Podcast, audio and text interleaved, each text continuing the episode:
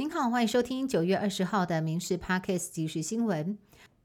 进口蛋争议不断，新北市有异蛋加工厂将进口蛋以及国产蛋混合加工之后，制成了未杀菌的异蛋，标示的产地为台湾，卖给了团膳业者。现在中基北北桃宣布，校园营养午餐禁用异蛋。团膳业表示，近期营养午餐恐怕吃不到鸡蛋，将会改用其他富含蛋白质的食材来代替。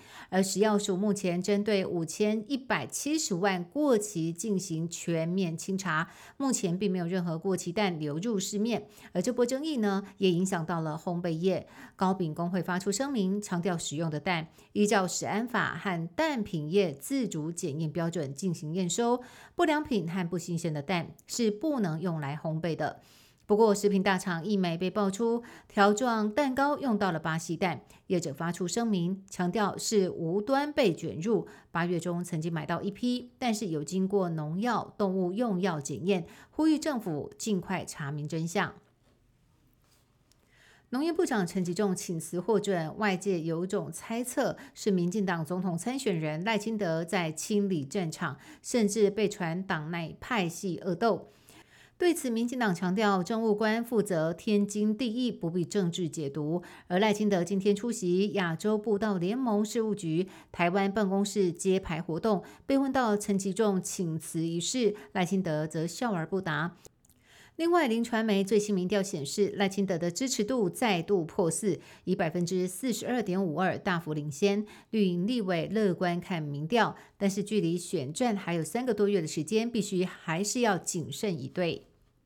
二零二三县市首长满意度调查，新北市长侯友谊代职参选总统，今年的市政满意度排名是吊卡位。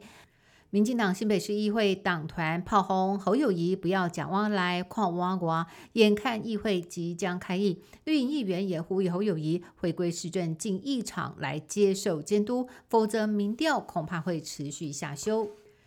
被警察误认是通缉犯逮捕，结果受了伤，还被起诉伤害罪。去年九月，新北市三重一名男子在路上被警方压制上铐，过程当中他和远警爆发激烈推挤，双方皆挂彩。后来确定警方抓错人了，案件进入司法程序。检方认为双方都有动手，双双起诉，这让男子相当不满，气得到法务部大门前抗议。而警方表示尊重司法判决。一罐铝箔包冬瓜茶竟然要五十块钱。新竹有一位民众透过外送平台点餐，原本以为送来的五十元冬瓜茶会是大杯装，没有想到送来的竟然是三百毫的铝箔包，让民众直呼好傻眼。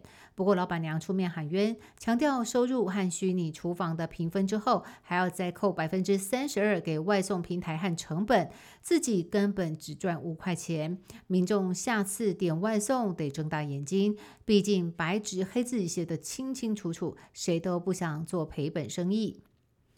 国内肠病毒疫情又升温。根据疾管署统计，上周罹患肠病毒的人数超过了一点二万人，比前一周上升了百分之五。疾管署提醒，肠病毒感染力很强，尤其是学童互动频繁的家庭、还有校园以及安亲班、托婴中心等四个场域，都要勤洗手、定期清洁消毒，才能够降低感染风险。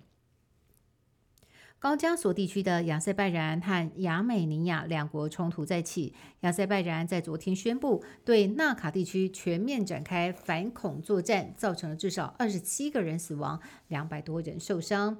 稍早，当地的亚美尼亚裔分离主义分子所铺埋的地雷也炸死了六名亚塞拜然平民。目前，国际社会认定。纳卡区隶属于亚塞拜然，不过当地人口还是以亚美尼亚裔为主。没有想到和平不过三年，战争又起。俄国外交部也出面呼吁双方尽快停止流血冲突。根据联合国一九七一年的决议案，联合国仅承认中华人民共和国政府，台湾因此被排除在联合国之外。巴拉圭总统贝尼亚为台发声，支持台湾加入联合国。贝尼亚在竞选期间以及当选之后都重申会维持与我国的外交关系。目前，巴拉圭是台湾在南美唯一的一个邦交国。